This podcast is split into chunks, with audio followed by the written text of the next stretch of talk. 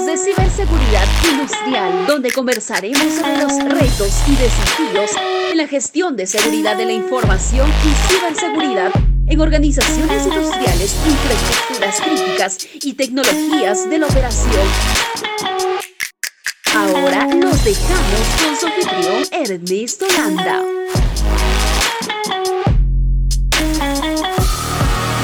Hola, hola, ¿cómo estamos? Bienvenidos a un nuevo episodio de Ciberindustria, un podcast sobre ciberseguridad industrial. Mi nombre es Ernesto Landa y hoy vamos a hablar sobre el Internet industrial de las cosas. Y para conversar sobre este tema vamos a tener a un gran invitado. Él se llama Freddy Macho. Él es coordinador del Centro de Ciberseguridad Industrial, también presidente del capítulo chileno del IoT Security Institute y un investigador reconocido en estos temas, ¿no? Entonces, vamos a darle la bienvenida. ¿Cómo estás, Freddy? ¿Me escuchas? Sí, Ernesto, ¿qué tal? ¿Cómo estás? Te escucho muy bien.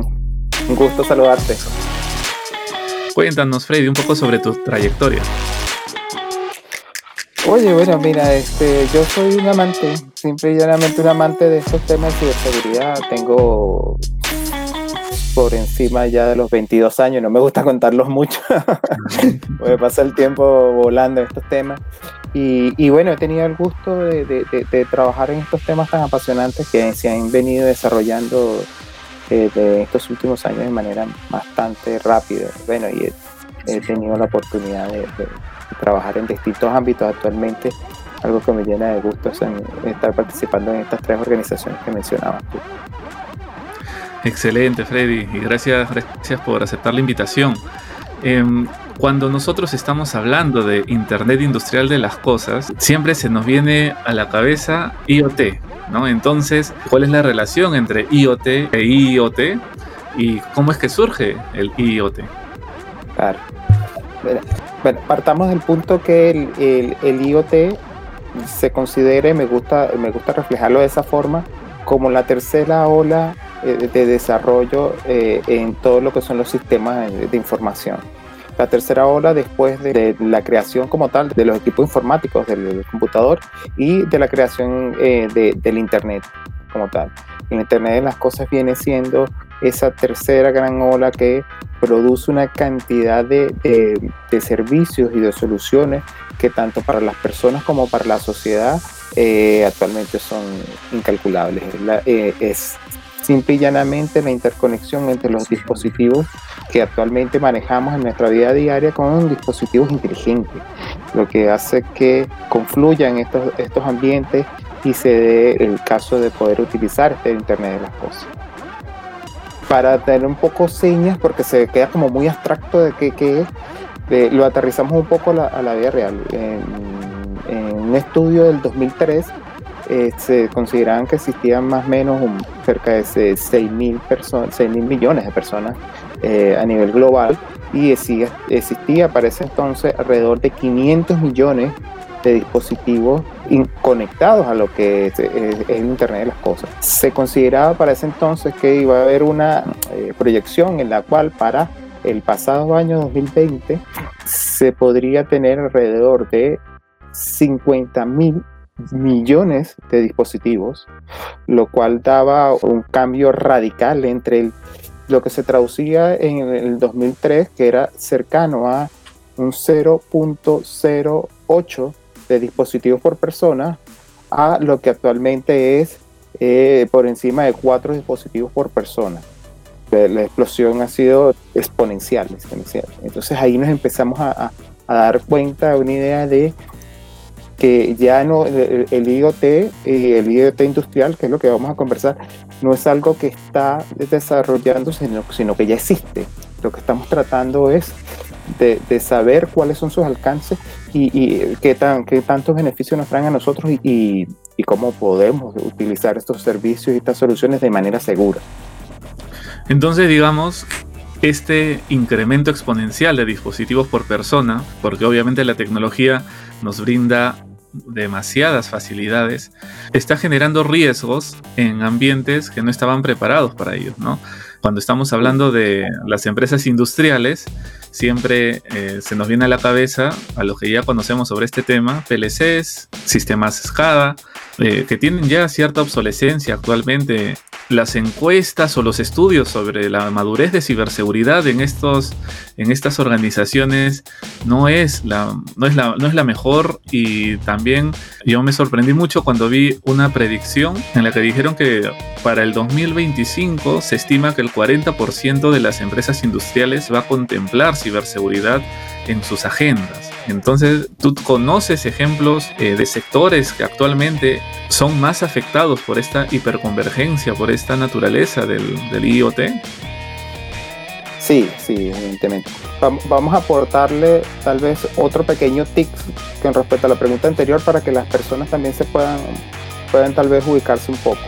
A grosso modo, la diferencia eh, o cuál es el, el atismo de todas las variantes que se manejan dentro de estos ambientes que son llamados ambientes convergentes, como son los ambientes que maneja el IoT, eh, primero es, una definición viva, por lo cual, al igual que puede considerarse de repente la definición de la computación en la nube, en la medida de que vamos adelantando en el tiempo y vamos desarrollando actividades apoyados en, estos ambientes, pues evidentemente la etimológicamente la definición va cambiando porque va sumándose cosas.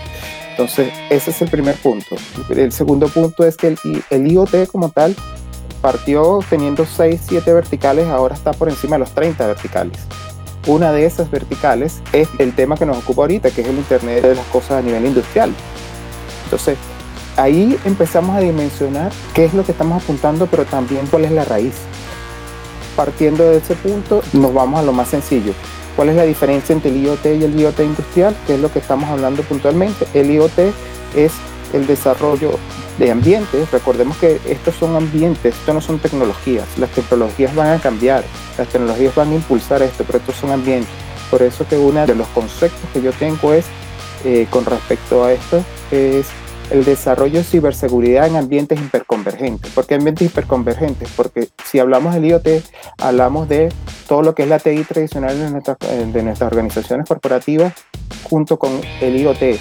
Y por eso cuando hablamos del IoT industrial, hablamos de, de su convergencia con la OT o lo que son los sistemas industriales. La hiperconvergencia sería la unión de estos cuatro ambientes en conjunto con los sistemas cloud, que es donde convive regularmente estos ambientes. Por eso el concepto de desarrollar ciberseguridad en ambientes hiperconvergentes. Sabiendo esto, como te mencionaba, entonces, para que se haga más sencillo de, digerir esto, IoT es desarrollar dispositivos inteligentes bajo sensores y, bajo distintas eh, composiciones a nivel de dispositivos que ayuden en una interconexión por medio de distintos habilitadores a desarrollar un servicio eso a nivel de IoT. La diferencia es que eh, sobre estos mismos dispositivos, sobre estos mismos sensores, se desarrolla es eh, actividades que mejoran los sistemas de producción. Eso es lo que sería el IoT industrial. Entonces ahí empezamos a diferenciar. Ya sabemos que es el gran abanico de del IoT con sus más o menos 30 verticales y que aterrizamos estas dos. Una se, se dedica a qué es lo que puedo recibir yo de beneficio en mis casas y la otra es todo lo que se va al sistema de producción de los distintos giros de negocio. Entonces, sabiendo eso, las, estos giros de negocio que más han sabido aprovechar este, este Internet de las cosas a nivel industrial, bueno, han sido desde los sistemas eh, energéticos, la manufactura, ha empezado los sistemas automotrices, eh, ha habido sectores que se han apuntalado, no son eh, exclusivos de estas áreas, pero sí son los que han apuntalado más.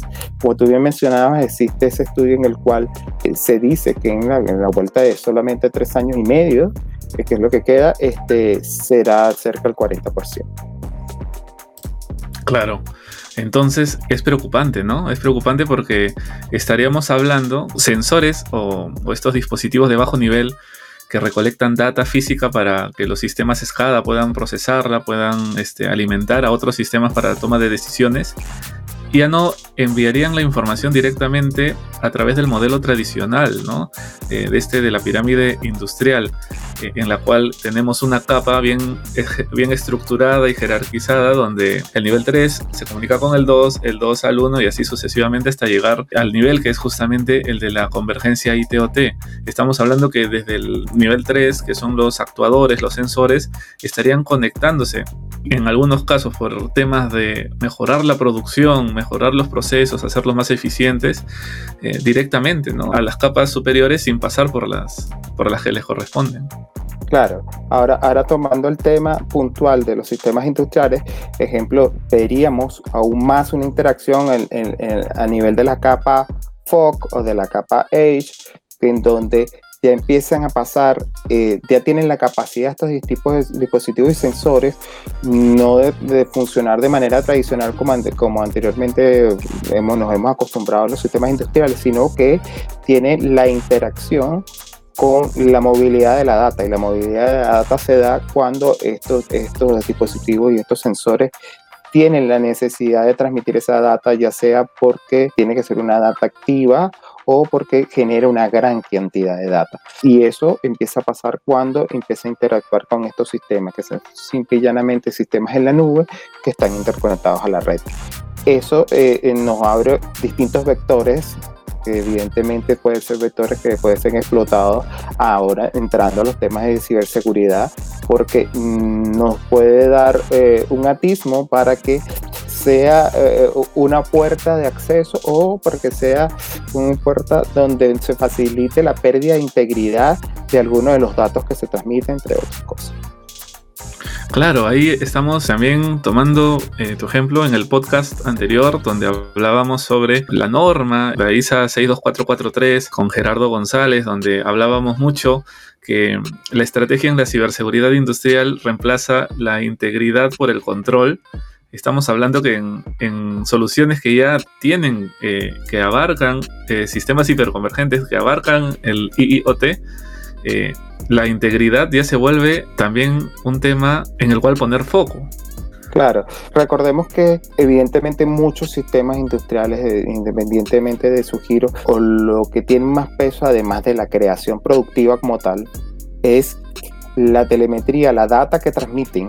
y esa data es que tanto para la producción a nivel del giro de negocios como para el rendir eh, eh, de alguna forma cuentas a los distintos reguladores es necesaria.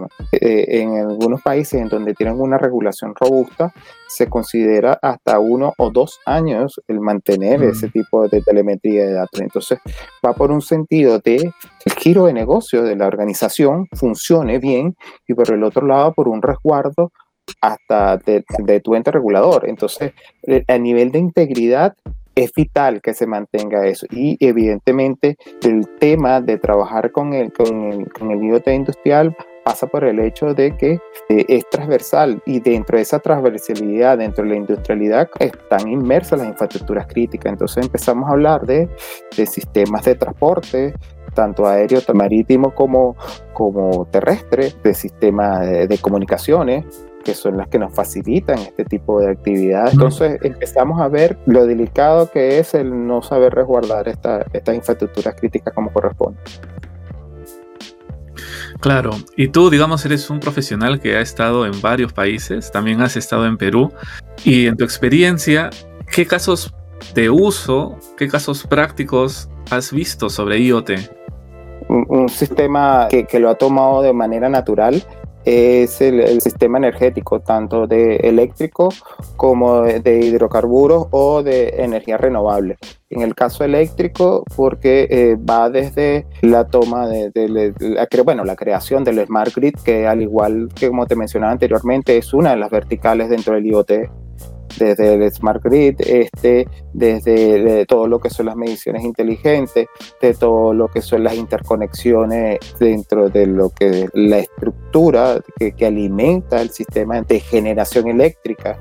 Existe eh, la, interacción de lo que se conoce como los primeros, el IoT y sus verticales, como es el IoT industrial y también sus habilitadores, que tienen como función de cierta manera impulsar que estas verticales del IoT se potencien. Entre esas está evidentemente, por ejemplo, una herramienta que contamos actualmente que es muy importante, como es el 5G, que va a hacer que se potencialice aún más el uso de esto. Entonces, por defecto, también el giro de negocio de la, de la industria de las telecomunicaciones, desde la generación, desde la generación de las ondas, de, las antenas, desde el resguardo de los datos, todos empiecen a utilizar telemetría, tanto para la generación del servicio como ente productor a nivel de IoT, como también para el disfrute del servicio para las personas que tenemos el gusto de tener algún servicio como el que estamos utilizando actualmente, el Internet o cualquier cosa, y que lo vivimos a diario, lo vivimos a diario. De hecho, tenemos una relación muy, muy sencilla. Nosotros actualmente disfrutamos en casa de cerca de ocho dispositivos inteligentes que están dentro del ámbito del IoT, las tenemos en casa. Y no es porque nosotros los buscamos, sino porque simple y llanamente eh, ya es así. Ya buscamos un televisor y es un televisor inteligente. Ese es el servicio, ese es el IoT. Pero por el otro lado, tenemos una empresa, indistintamente que sea el nombre, pero una empresa que produce a nivel industrial esos dispositivos a nivel de eh, distracción, de generación de entretenimiento, como son los televisores inteligentes, que en algunos de nuestros países en la región tienen presencia. Entonces es importante, es, está más integrado de lo que nosotros creemos, están desarrollando cosas, pero eh, como te mencionaba que al igual del cloud, es un concepto vivo, es un concepto que como partió, eh, ahora tiene 30, cuando partió con 6, y bajo mi humilde opinión creo que se va a seguir desarrollando por mucho más tiempo. Los dispositivos que se utilizan para el IoT también tienen las mismas características de los equipos industriales eh, en el tema de obsolescencia, que eh, no se puede parchar muy, muy seguido, porque puede eh, afectar, puede tener conflictos con la infraestructura, o son más flexibles en ese aspecto. En el caso de todos los dispositivos, eh, tiene una característica distinta. Partimos de que todos son relativamente nuevos. El, el, IoT tiene muchos años, pero el IoT con estos habilitadores que tenemos presente ahora no tienen tantos años y al, al, presentarse esos habilitadores los dispositivos han empezado a generarse de una manera impresionante, se han empezado a crear de una manera primero porque son dispositivos que son inteligentes y tal vez por el hecho que sean inteligentes se asocia con que sean costosos y es todo lo contrario, son muy económicos y facilitan el hecho de la transmisión de información. Hay, dispositivos de, sensores y actuadores que dependiendo de donde interactúen dentro de, nuestra, de nuestro ambiente del, del IoT o el IoT industrial, pueden transmitir hasta petabytes de información, de data.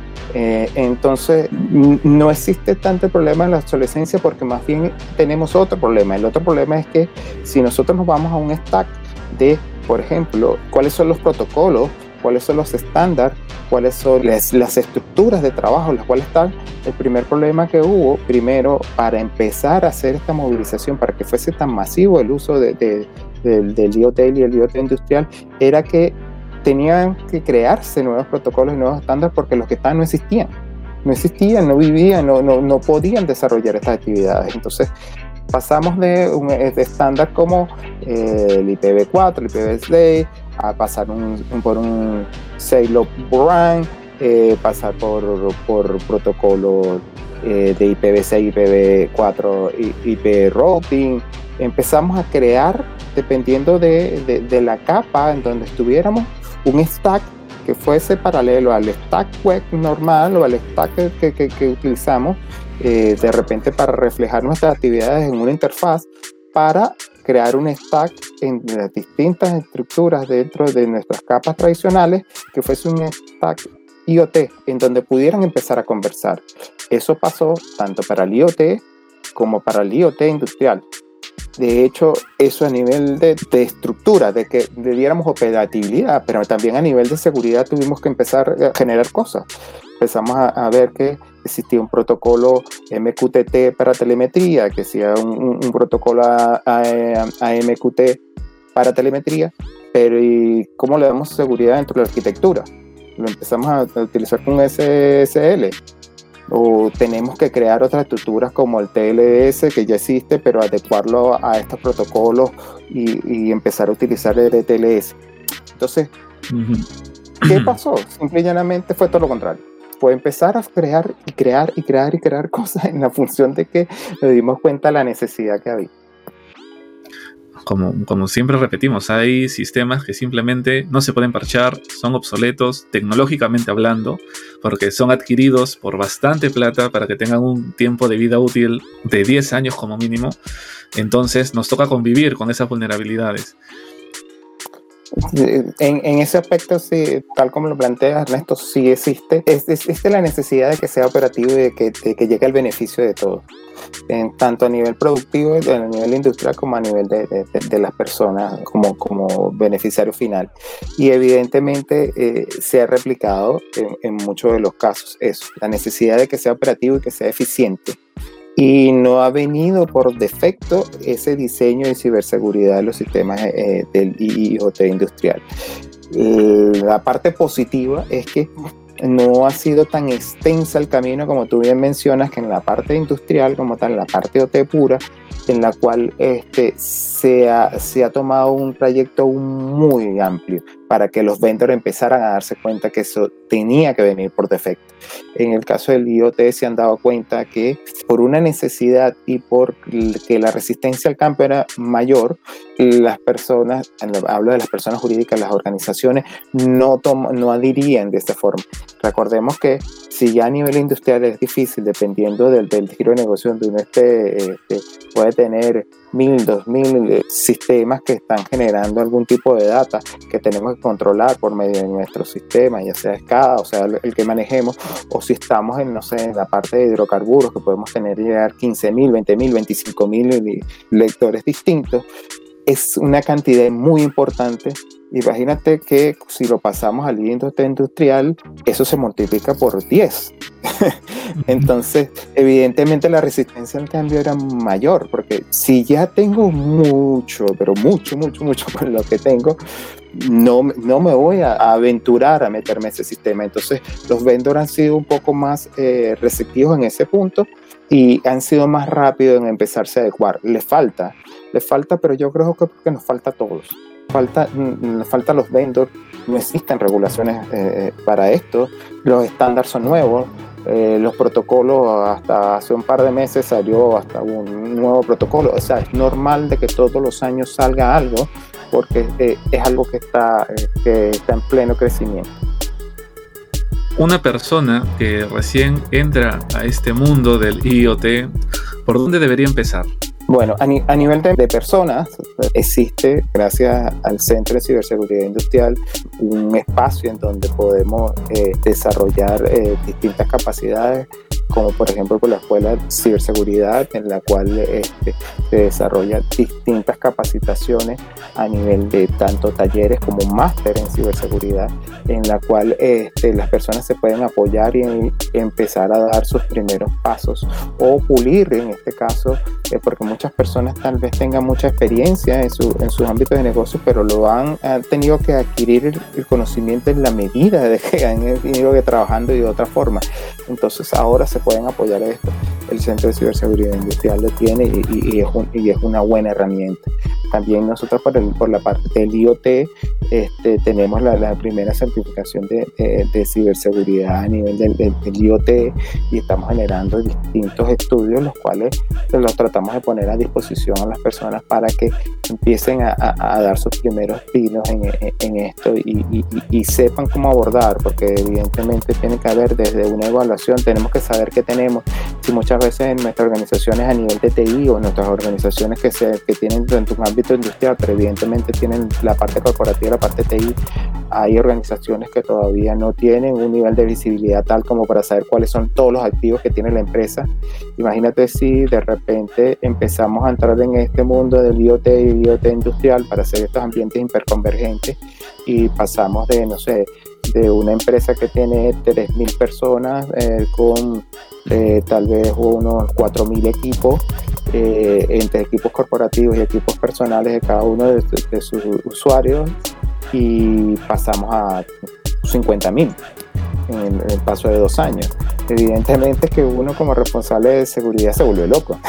o sea, existen estas herramientas que, empiezan a, ayudar a, saber. De hecho, es importante que existan porque tanto las amenazas como los vectores de ataque y los, y los tipos de vulnerabilidades cambian en función del tipo de vertical. La vertical, eh, eh, eh, lo, primero es identificar bajo análisis cuántos son los dispositivos que tenemos, cuál es el giro de negocio que tenemos para podernos identificar la vertical que está.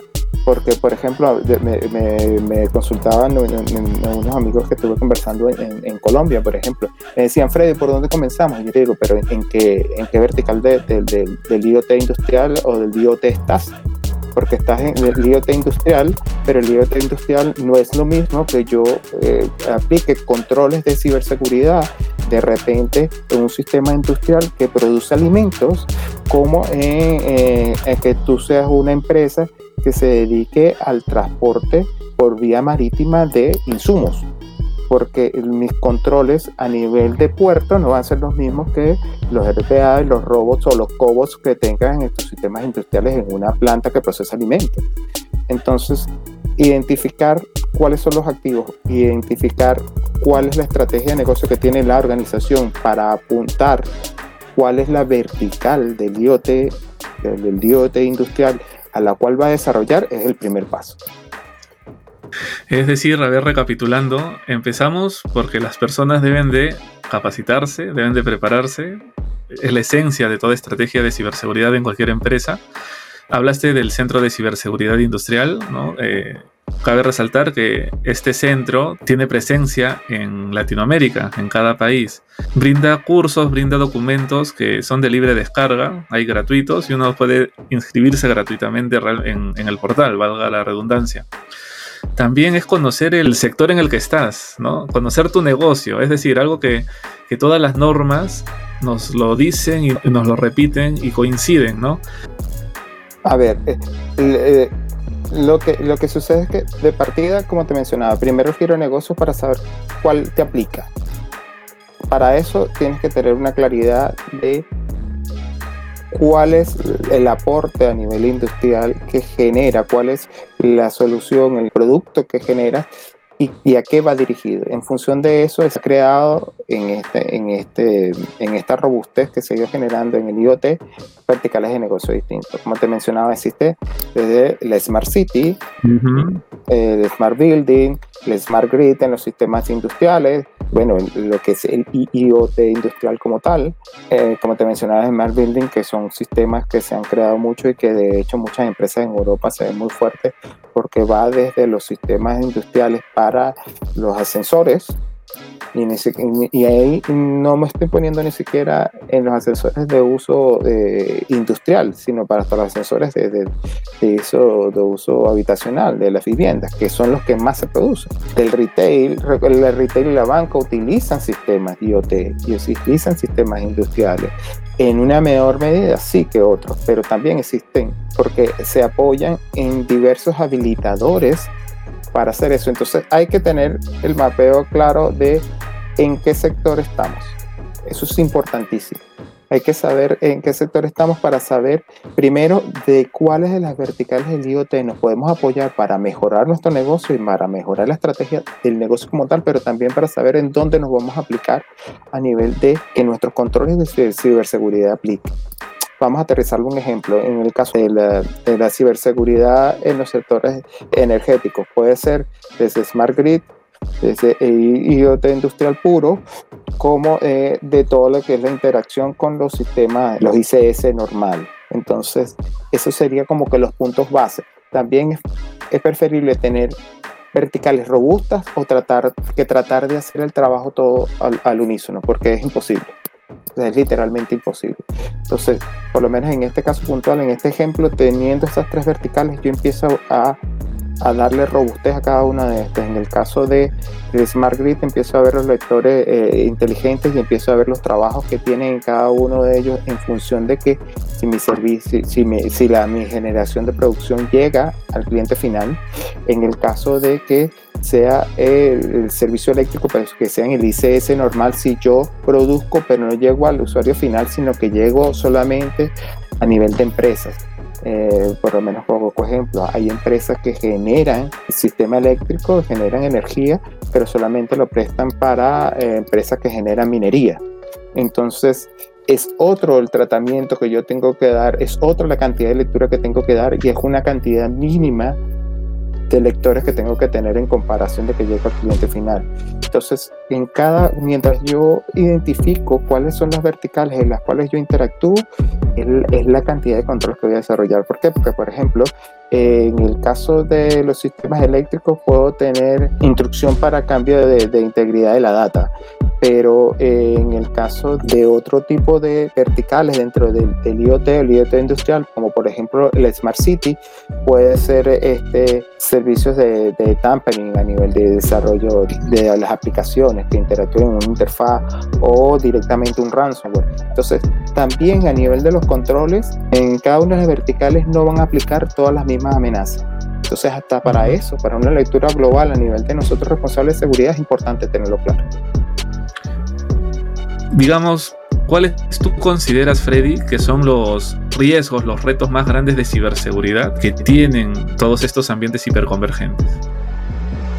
Como te mencionaba, dependiendo de la vertical, tenemos una cantidad fascinante de, amenazas que van desde PT, ransomware, eh, en estricto rigor es un mundo cada vez más amplio. Las APT de, las ransomware eh, atacan con fuerza, pero este, tenemos eh, desde fraude, de manejo de fraude, IPT STEF, denegaciones de servicio, por supuesto, eh, data diff, servicios de, degradación. No todo es tratar de quitar el servicio, bajar el servicio, eliminar el servicio, simplemente degradar también es importante. Destrucción física del equipamiento, por eso que a nivel, como tú bien sabes, como sabrán todos los que nos escuchan, también en la parte industrial eh, se habla mucho de eh, ciberseguridad física, en donde a pesar de que es, un ciberataque, pero el ciberataque tiene como objetivo darle indisponibilidad a un, equipo tangible y no quedarse en, en, el bit y el byte, por decirlo de alguna manera. Entonces, retos, retos importantes es ese, saber mantener visibilidad de cuando nosotros identificamos cuál es la vertical de negocio en la cual estamos y cuál es la vertical dentro del IoT en la cual estamos, saber mantener la visibilidad en la medida que tenemos. Recordemos que la organización eh, presta un servicio o produce algún bien para que crezca evidentemente no va a ser una organización que se va a mantener eh, eh, pasiva en el tiempo, sino que va a ir mutando. Y en la medida que va mutando, va creciendo y mantener esa visibilidad es importante. Entonces, si ya estamos trabajando, va a ser difícil integrar la ciberseguridad cuando ya está eh, funcionando. O el segundo reto, si vamos a seguir creciendo, incorporar la ciberseguridad por diseño. Va a ser un mm. segundo reto, porque no vamos a crecer por el simple hecho de una característica propia, no vamos a crecer en 30, 50, 200 equipos, sino que vamos a crecer en miles de equipos. Entonces, es un reto importante. Y, un tercer reto que es... Eh, que abre aún más el abismo es que vamos a tener que resguardar los habilitadores en los cuales nos apoyemos. Me queda en el mismo ejemplo eléctrico anterior. Este, tenemos que, para interactuar con los, los distintos sistemas y dispositivos, vamos a de repente apoyarnos el 5G. Tenemos que tener sistemas de, seguridad en el 5G. Este, que debemos crear sistemas que realicen una analítica importante. Tenemos que apoyarnos en, en, Machine Learning o en la inteligencia artificial para que tanto el desarrollo de, de la organización como eh, la seguridad y los controles que apoyen ese desarrollo se utilizan en alguno de estos tipos de habilitadores, nosotros sepamos cómo resguardarlo. Eh, eh, el blockchain es otro de los habilitadores. Existe algunas empresas eléctricas en la región en donde están empezando a, desarrollar actividades con blockchain aquí, aquí en Latinoamérica. Y evidentemente es un punto eh, relevante tanto para resguardar información como para darle agilidad a ciertas actividades que se realizan. Entonces, los tres retos son esos. Segurizar lo que ya está funcionando, demostrarle a la organización que va a ser necesario crear este, estas distintas aristas y tenerlas claras para cuando integremos nuevamente actividades sean por ciberseguridad por diseño y tercero, tener claro todos los habilitadores. Perfecto. Freddy, realmente claro, directo. Y bueno, vamos pasando algunas consultas de la audiencia. ¿Por qué estándares nos podríamos guiar para darle ciberseguridad a estos entornos? ¿No? Eh, buena pregunta. ¿Existe algún estándar, alguna buena práctica, un compendio de buenas prácticas? A ver, eh, ahí partimos también de lo mismo. O sea, eh, existe estándares que reconocemos a nivel industrial como el NIS. El problema que tiene el NIS, lo bueno y lo malo que tiene el NIS es que es bueno porque nos da un punto de partida, pero ese es un punto de partida. Mm, no, o sea, eh, aplica para todos, pero no llega al detalle. Ese es un problema que tienen a nivel de industrial, pero también es un problema que se extrapola al IoT. ¿Por qué? Porque mm, volvemos al ejemplo que tomamos. No es lo mismo que yo segurizar una, una, planta de hidrocarburos a irme a un puerto. En esos estándares, en ese sentido, todo se está creando. Eh, recientemente se creó, por ejemplo, se creó recientemente un estándar británico para la ciberseguridad en los puertos, pero eso que salió este año, eso salió hace aproximadamente unos dos meses y medio. Se creó un sistema británico de, de estándar de ciberseguridad.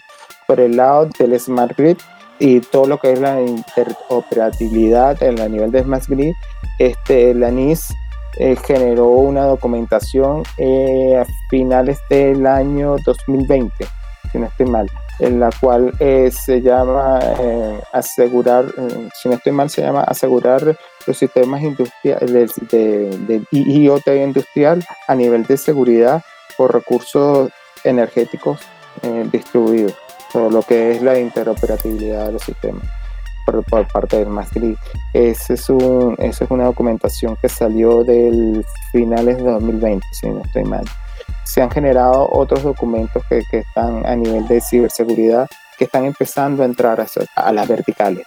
No está para todas las verticales, no existe ningún país ni, ningún estándar normativo que haya sacado para las 30 verticales que te mencionaba, porque es un trabajo que se, está, que se está desarrollando. De hecho, una, esa es la parte no tan positiva, de que todavía faltan cosas que se están desarrollando. Bueno, de hecho, este mismo año el gobierno de los Estados Unidos generó una pequeña notificación que es de alto nivel, que lo salió de la Casa Blanca, en donde dice que entre este año y el año próximo se estarán desarrollando regulaciones legales y normativas, estándares normativos para impulsar la ciberseguridad en el IoT y en el IoT industrial, porque carecemos de eso.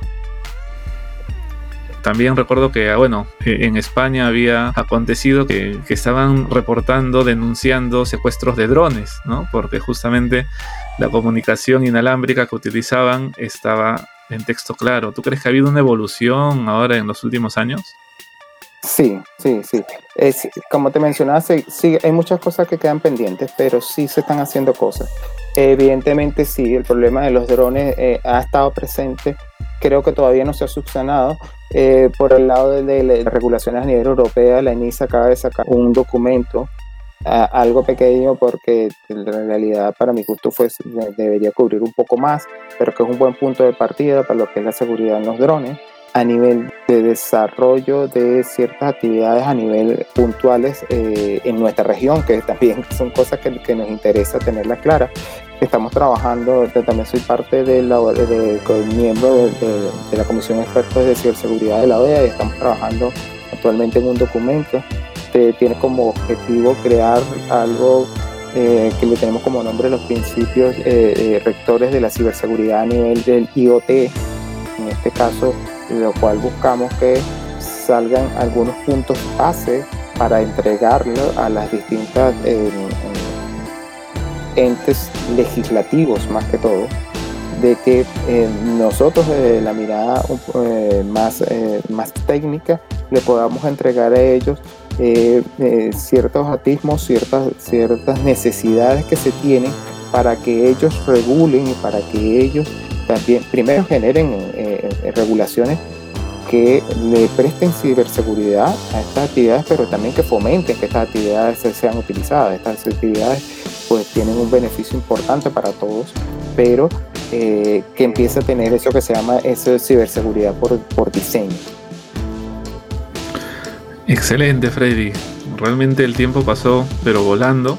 ¿Y cuáles serían tus palabras finales o reflexiones Mira, eh, yo creo que faltan muchas cosas por hacer. eh, lo bueno es que existe estos ambientes, recordemos que no son tecnologías, que son ambientes que eh, se están potenciando cada vez más y que a nivel de ciberseguridad, que es lo que nos importa, están generándose nuevas actividades. Les comento también que, este, se, que se ha creado de, el año pasado el, Centro de Investigación de Ciberseguridad IoT y el IoT Industrial, el cual tiene em, como centro eh, Santiago de Chile, y el cual está, estar trabajando para toda la región.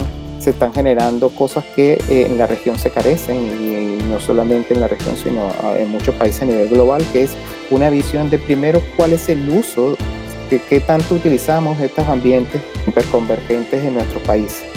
Cosa que evidentemente no sabemos cómo, segurizarlo si ni siquiera sabemos a qué nivel está el, nivel de penetración del uso.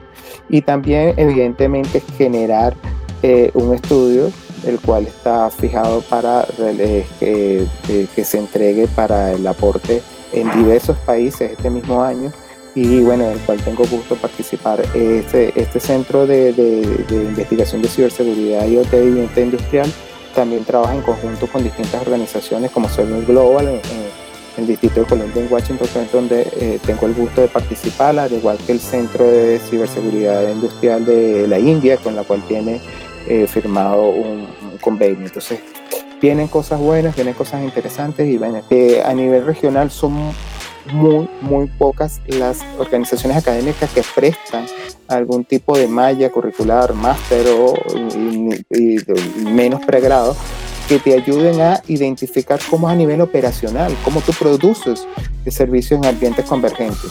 Imagínate, a nivel de ciberseguridad estos ambientes literalmente no existen. Por eso la necesidad de, a nivel de la OEA de, eh, de que empiece a impulsarse esto para que empiece a crearse esas mallas en los distintos países.